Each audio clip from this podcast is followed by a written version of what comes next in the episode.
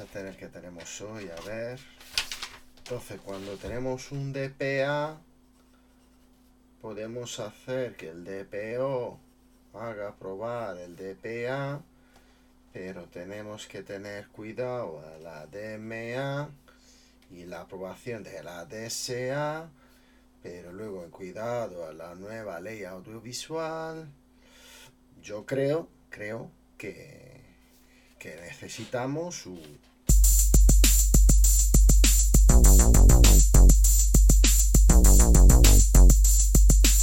Debate Mate.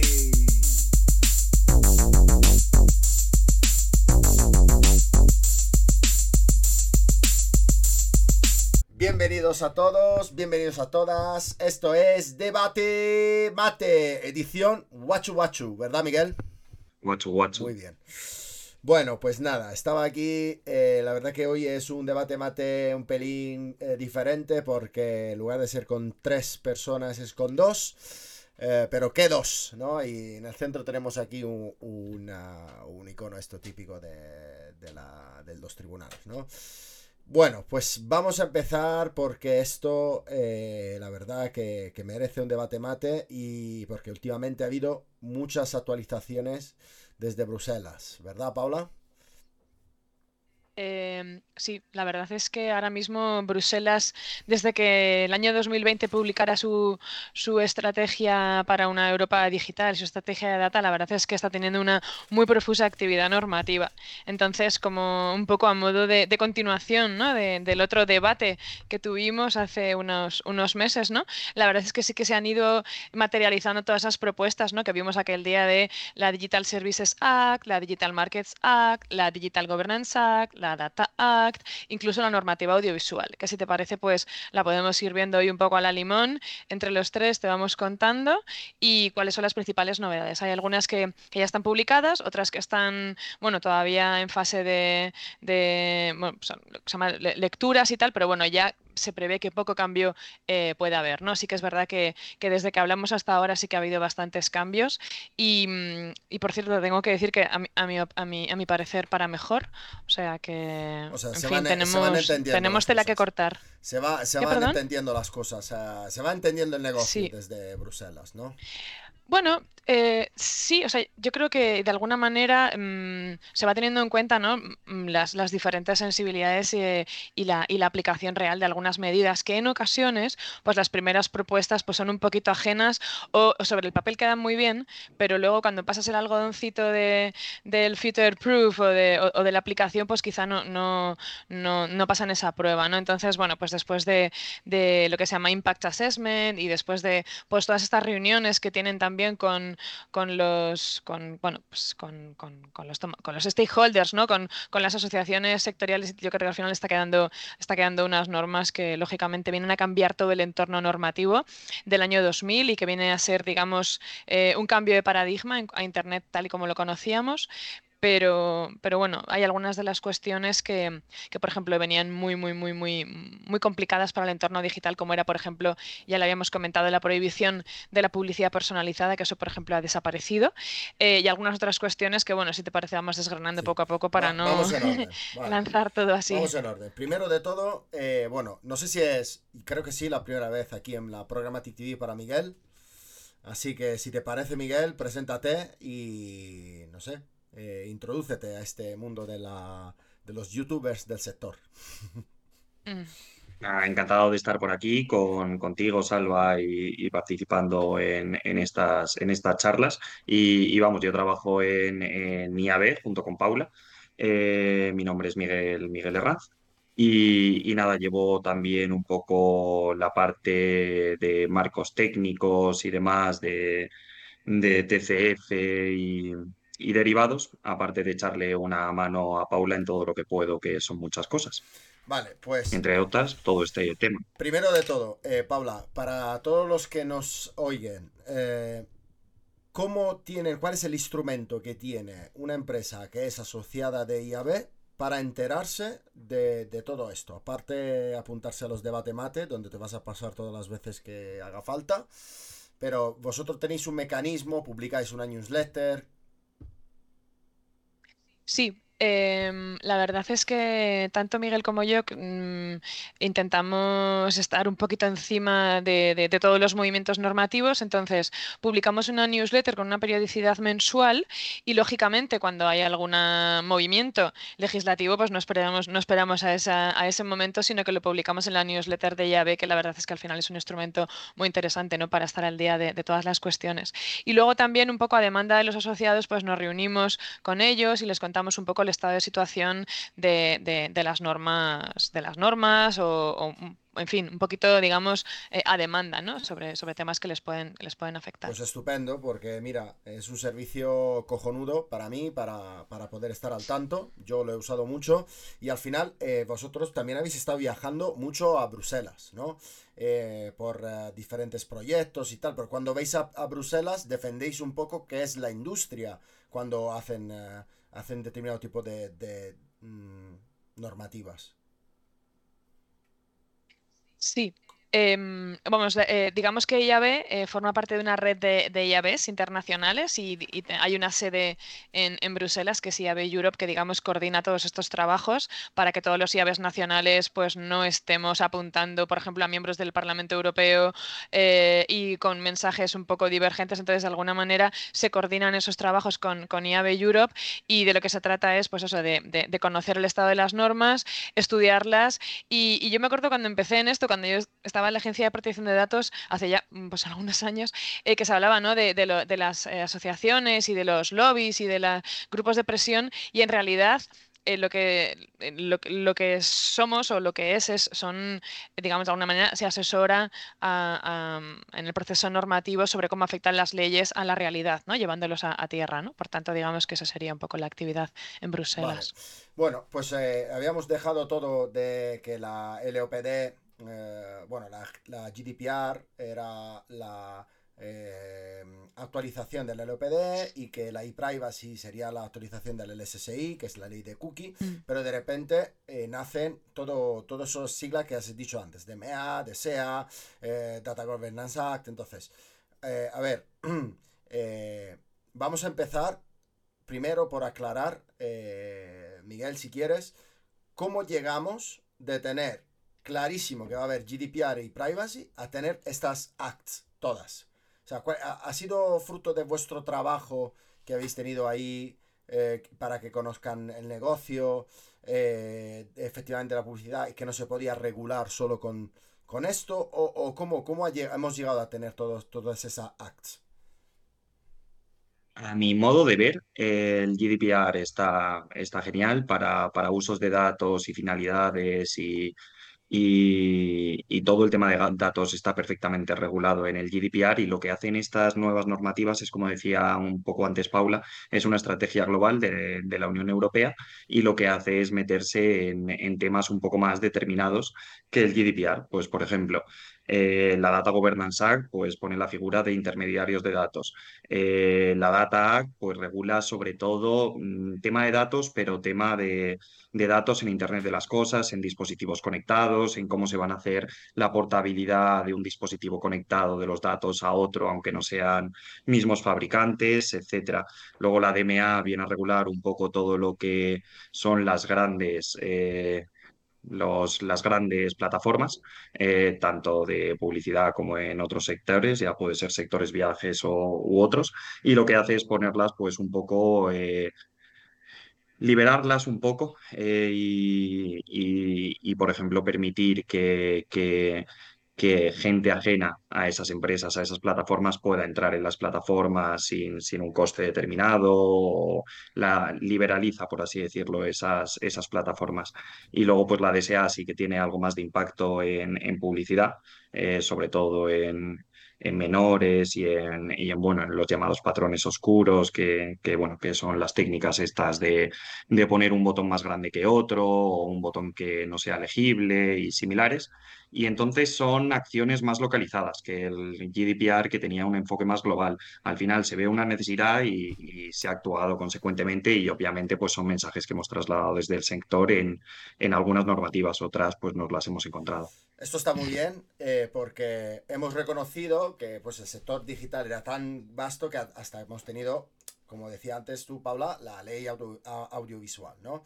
Pero ahora vamos un poco, rebobinamos, ¿vale? Lo que a mí me gustaría entender es de cada, eh, eh, de cada una de la normativa que haya, eh, cómo nos afecta. si somos determinado tipo de empresas del ecosistema y dónde podríamos actualizarnos, qué deberíamos hacer para, para, saber mm, cuándo entra en vigor o cómo está el estado de su aprobación. ¿Vale? Si quieres, empezamos de la primera, que es la Digital Service Act, yo creo, que es la que, un poco, eh, pues, eh, pilla, eh, digamos, casi a todas las empresas del, de este sector. Paula. Pues pues mira, em, la Digital Services Act y la Digital Markets Act van de la mano. Y hay que reconocer que, que la, vamos, han sido tremendamente rápidos en la aprobación de estas dos normas porque son complejísimas. vienen, como te decía antes, a cambiar Internet tal y como lo conocemos ahora y la ley de comercio electrónico del año 2000. Y fíjate, eh, y, Privacy lleva cinco años y no se ha conseguido sacar adelante. GDPR tardó cuatro. Y, bueno, y este pues en, dos ya está casi en la pole position, ¿no? Para, para, digamos, para que empiece a ser de aplicación. Entonces, eh, la premisa básica de esta ley, eh, tal y como lo dice la propia comisaria, es que todo lo ilegal eh, que en el mundo real, digamos, en, el mundo físico, también lo es online, ¿vale? Digamos que esa sería un poco la, premisa, es decir, se acabó esa, esa, sensación del salvaje oeste, ¿no? Que, que hay en el, en el entorno digital. Entonces, pues eh, esta norma lo que hace es que incluye de manera específica en su ámbito de aplicación a las redes sociales, a los buscadores, a los sistemas de cloud, a las tiendas de apps, a, las, a los marketplaces, a las tiendas de alojamiento, es decir, de alojamiento, perdona, a los sistemas de alojamiento pues tipo Airbnb, por ejemplo, ¿no? Y establece una serie de obligaciones. Y además recoge un concepto, digamos que estas obligaciones son asimétricas, es decir, dependiendo de qué tipo de rol sea, tiene unas obligaciones u otras. Y, por ejemplo, impone unas obligaciones más potentes, digamos, más específicas, a lo que la norma llama eh, las plataformas muy grandes o los buscadores muy grandes. En, la norma es las Very Large Online Platforms o, o, las Very Large Search Engines. ¿no? Entonces a ellos les impone, digamos, una serie de obligaciones para identificar los riesgos sistémicos, digamos los riesgos que por su mera existencia, la, mera existencia de estas plataformas, pues pueden provocar a los demás. ¿no? Entonces, em, en cuanto a lo que a nosotros nos afecta, al entorno publicitario, digamos, ¿no? Como planteaba antes Miguel, prohíbe eh, los patrones oscuros, es decir, la forma un poco subrepticia de solicitar el consentimiento a través de píxeles o a través de, eh, pues bueno, de muy diferentes formas, tanto en, mobile como en, en, ordenador, digamos, de solicitar el consentimiento. Otra cuestión también muy importante es que prohíbe la publicidad personalizada tanto a menores como a, sobre datos sensibles. ¿Cuál es la cuestión aquí?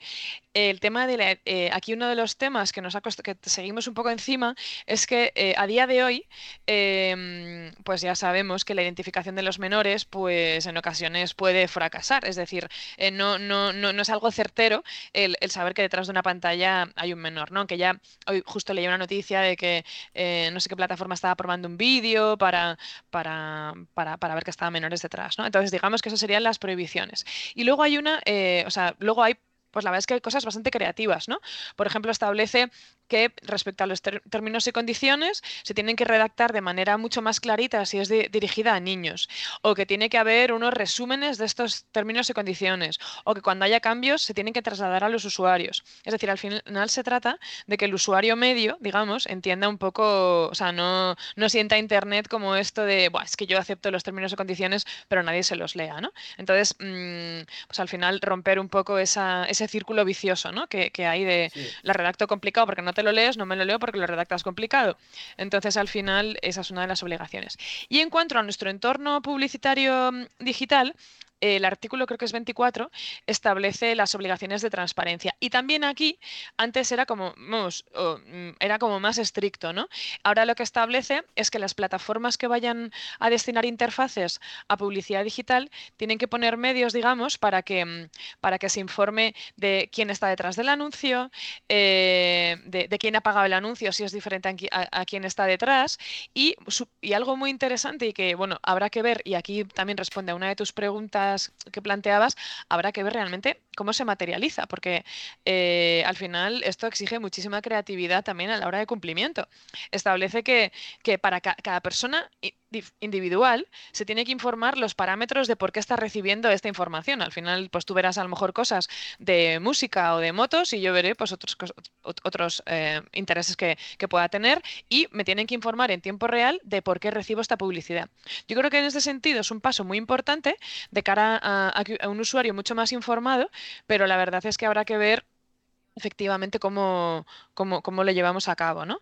Y luego, pues, em, luego hay pues mucho más muchas más eh, cuestiones, ¿no? La verdad es que las em, se establece un sistema de, vigilancia de las normas de la Comisión Europea junto con, los Estados miembros. Todavía se tiene que ver quién va a ser, digamos, el, organismo o la, institución competente para aplicar la, DSA en, los Estados miembros. Eh, y las multas, pues la verdad es que es que son eh, bastante altas. No creo, mm, creo recordar ahora mismo que no sé si era un 10% de la facturación eh, global, una cosa así. Entonces, pues la verdad es que cómo podemos ir adaptando. Bueno, yo sinceramente esperaría que estuviera publicada la norma porque puede haber cambios de última hora y a partir de ahí. ¿Dónde se publica? En, el en el diario oficial de la Unión Europea. Pero vamos, se prevé eh, que quizá en diciembre, una cosa así, pueda, pueda ser ya de. vamos, que, se, pueda empezar a aplicar. me ha apuntado cuatro preguntas. Sí, no sé si Miguel quería añadir algo, creo que sí. Sí, yo por, añadir una cosa que creo que es interesante para, este tema.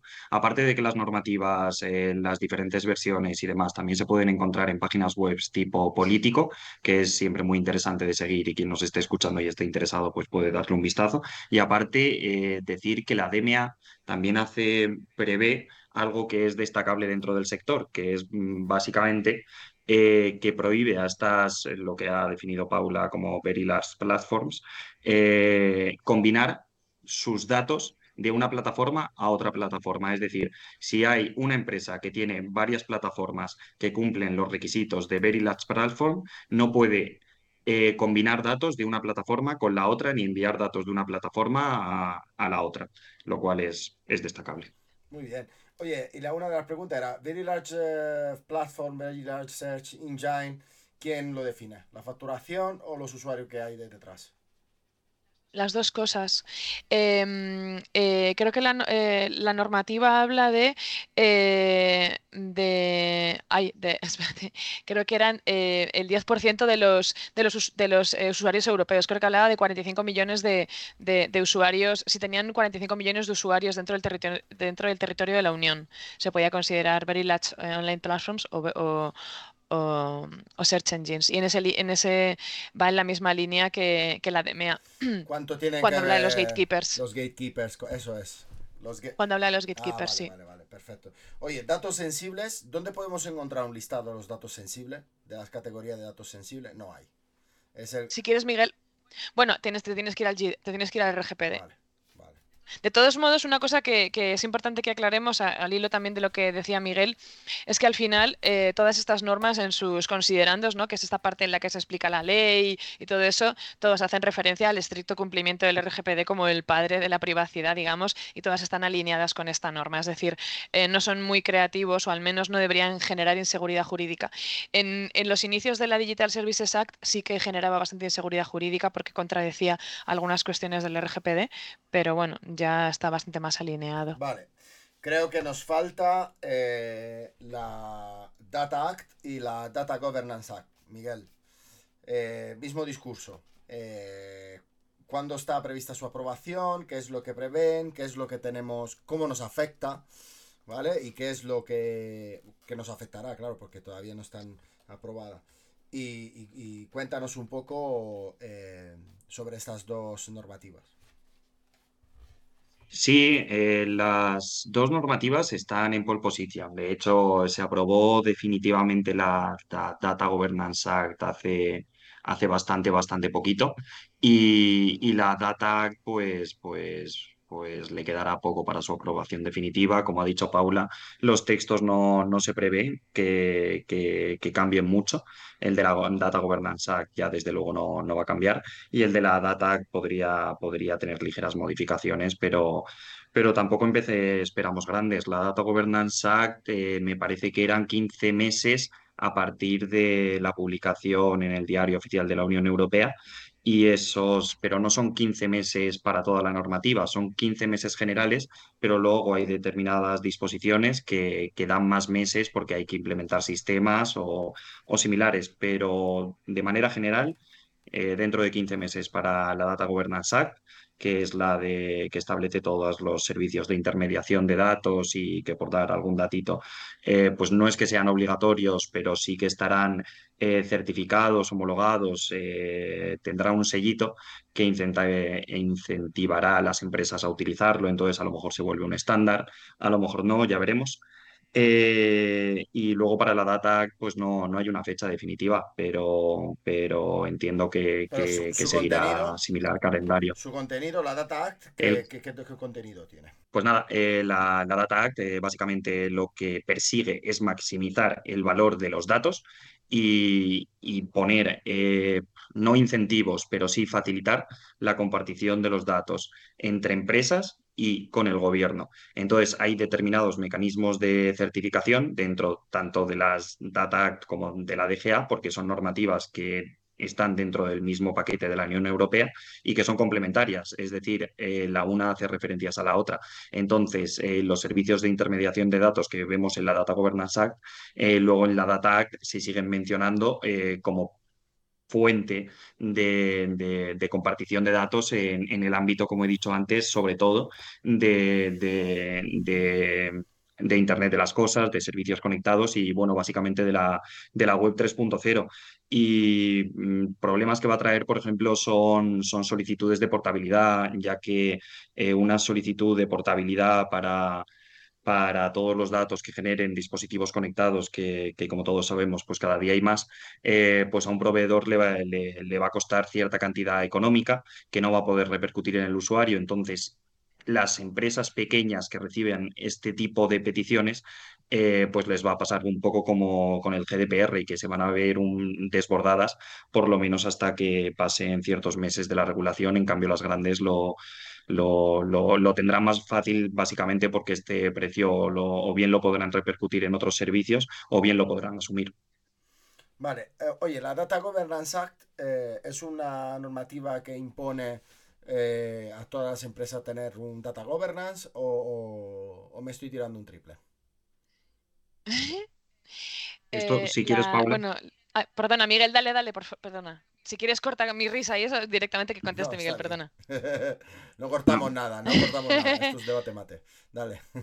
no, no, no, no. La, Data Governance Act no, no, establece un plan de gobernanza de datos dentro de las empresas como tal. De hecho, la, normativa para regulación de, datos eh, va a seguir siendo el, el RGPD y, y, así lo establece la Data Governance Act. Lo que pone en facilidad la Data Governance Act es, eh, modifica de hecho eh, un, artículo de la ley de propiedad intelectual referido a bases de datos.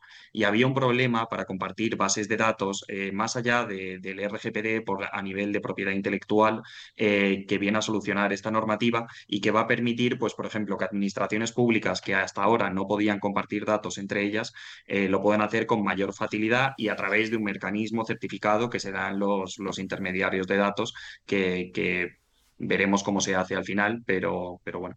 Vale, perfecto. No, para todos aquellos que están acostumbrados, sabes que últimamente, eh, bueno, últimamente, eh, los lectores te prestan atención durante los primeros cinco segundos. Entonces, si hay gente que lee solo titulares, entonces a lo mejor leyendo Data Governance Act dice, hostia, tengo que tener un Data Governance, sino que es una manera de regular el gobierno de datos entre dos empresas públicas que, quieran eh, intercambiar datos. Sobre esto es bastante. En cualquier caso, en, En cualquier caso, eh, hay que tener ese plan de gobernanza del dato dentro de las empresas, mucho más en el Mm, sector de, publicidad digital. Es bastante esencial y eso es una cosa que, que ya no es que venga en el Data Governance Act, sino que es algo de responsabilidad proactiva por el RGPD, es decir, mantener un 360 de, desde dónde recoges tus datos, por dónde pasan, eh, cuándo se eliminan, qué figuras, eh, con qué figuras tratas, eh, con quién contratas y demás, pues es algo, es algo esencial y, y más en nuestro sector.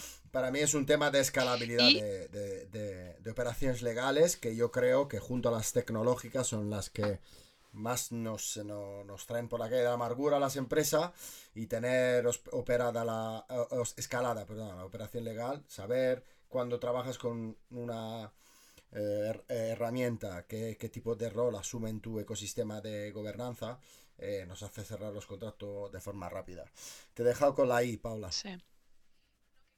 No, que quería, quería añadir un poco en la línea de lo que tú decías de que si la Data Governance implica la obligación de, de de- de- planes de gobernanza y un poco en la línea también de lo que comentaba Miguel, sí comentar que, por ejemplo, la, Digital Services Act incluye un concepto que me ha parecido muy interesante y bastante novedoso, eh, que es la, eh, la, la compliance by design, el cumplimiento por diseño, ¿no? Y es un, em, igual que en RGPD se habla de privacidad desde el diseño, eh, en la DSA se habla de cumplimiento desde el diseño y es, digamos, diseñar las interfaces para que todo aquel que interactúa con mi empresa, con mi plataforma, etcétera, tenga fácil el cumplimiento contractual. Entonces, eso de nuevo va a exigir como bastante creatividad y, mm, bueno, creatividad jurídica, quiero decir en este caso, y, mm, y- bueno, ver a ver cómo se cómo se diseñan estas interfaces para precisamente eso, para que se puedan incluir todas las cuestiones contractuales, etcétera, ¿no? Y eso, pues diga un poco en la línea de esta necesidad de, gobernanza, de buena gobernanza, ¿no? De, los datos. Bueno, perfecto. Vamos hacia el final y concluimos porque cuando hicimos esto eh, del debate mate, te dije, Paula, tienes que venir, tenéis que venir a contarnos las novedades y todas las veces que haga falta, eh, pues eh, aquí tendréis la puerta abierta. Me dijiste, vamos a hablar también de la ley audiovisual. Y digo yo, claro que vamos a hablar de ella, porque es que nosotros aquí en Programmatic TV no solo hablamos de programática, aunque yo creo que también le afecta. Así que cuenta un poco eh, cómo afecta eh, esta nueva normativa y, y cuáles son los puntos que deberíamos prestar más atención. Si los queréis dividir entre tú y Miguel, pero vamos. Sí, si te parece, mm, lo, lo cuento yo unos detalles y que cuente Miguel eh, otras cositas. La verdad es que es una ley que se ha traspuesto, ha sido una ley súper polémica eh, por cuestiones más políticas que técnicas, diría yo. Em, y, y, de hecho la, la- la- me- mm, la- la- la Comisión Europea abrió un expediente de sanción porque no se, no, no se transponía en tiempo, se tenía que haber traspuesto, si no me equivoco, en el año 2018. Eh, también es verdad que pandemia mediante y tal, pues ha retrasado un poco el tema. Em, entonces, bueno, la verdad es que es una, una- una ley también que viene a, Pues toda esta generación de normas vienen también a incluir sobre todo las obligaciones de los over the top, de las OTTs y de, y de las plataformas eh, de streaming y introduce nuevos conceptos eh, como es el servicio de, de, mm, de- plataforma o servicio de... mm, de- de, mm, de- que, que- presta mm, para la creación de contenido y de alguna manera eh, establece obligaciones para, para todos ellos, ¿no? Y también incluso establece, y eso pues al principio no, no- no estaba pensado que, que fuera así, porque la Unión Europea, la Comisión Europea todavía no lo ha regulado y, mm, y en principio pues quizá hubiera sido... eh, Buena idea esperar a ver cómo, cómo se regulaba para no ir un paso por, por delante y quizá divergente, ¿no? A cómo, a cómo se estaba haciendo en, en otros, o sea, a nivel europeo, pero también regula el- las responsabilidades de los influencers, aparte de los, como, como te digo, de, de las plataformas de streaming. eh, y si quieres, pues que Miguel cuente un poquito cuáles son estas obligaciones. Dale, y, Miguel.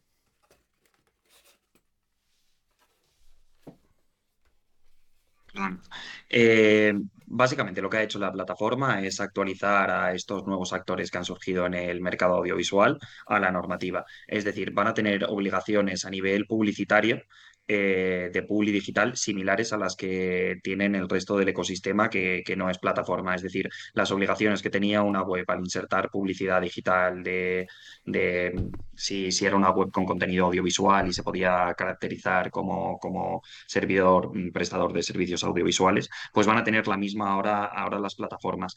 Eh, luego hay mucho tema de, menores, que es algo complicado para las plataformas, de, eh, y demás. Para mí, eh, lo de las plataformas eh, es muy importante a nivel regulación porque al final no, no, estaban en la normativa. Esto pues al final pues ponía más difícil las cosas, pero yo me quedaría con esta normativa casi con otra cosa, que es un poco la posibilidad de hacer programática en televisión conectada. Eh, no lo establece la normativa como se puede hacer publicidad programática en televisión conectada, pero sí que hay una diferencia entre lineal y no lineal eh, en televisión conectada. Es decir, ya no se tiene en cuenta si es solo tradicional o es decir, tradicional lineal o, conectada hay más diferenciación. Entonces, tú puedes tener, por ejemplo, en televisión conectada un, un servicio audiovisual lineal y ahí, por ejemplo, no vas a poder incluir publicidad programática porque en el servicio lineal va a estar eh, limitado a X minutos de anuncios por, por, programa y entonces van a tener lo que, cuadrar muy bien esos minutos eh, de anuncios. En cambio, en todo lo no lineal se va a poder hacer. Ahora, por ejemplo, tenemos la noticia de que Netflix ¿no? Eh, va, a empezar a hacer publicidad y demás.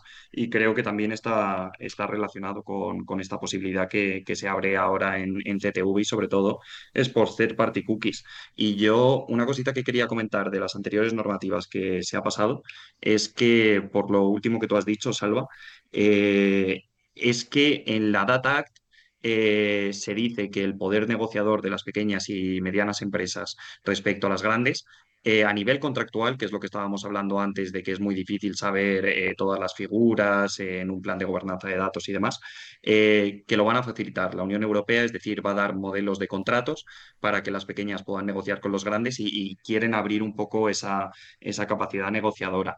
de audiovisual podemos hablar mucho realmente.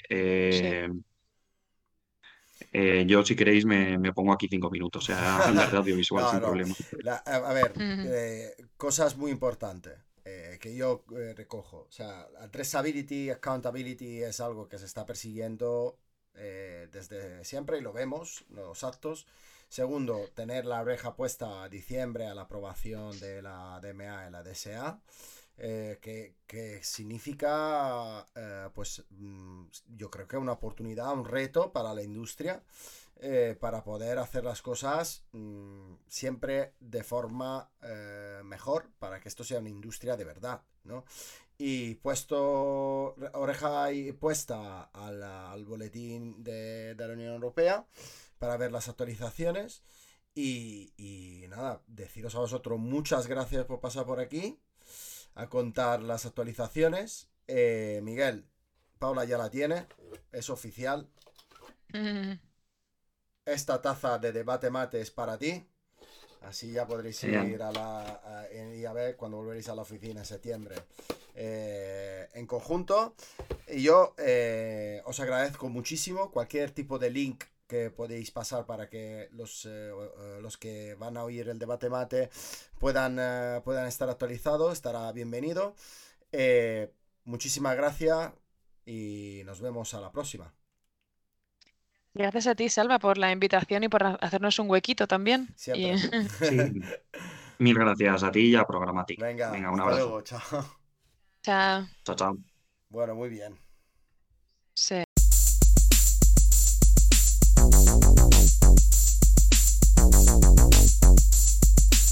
Debate mate.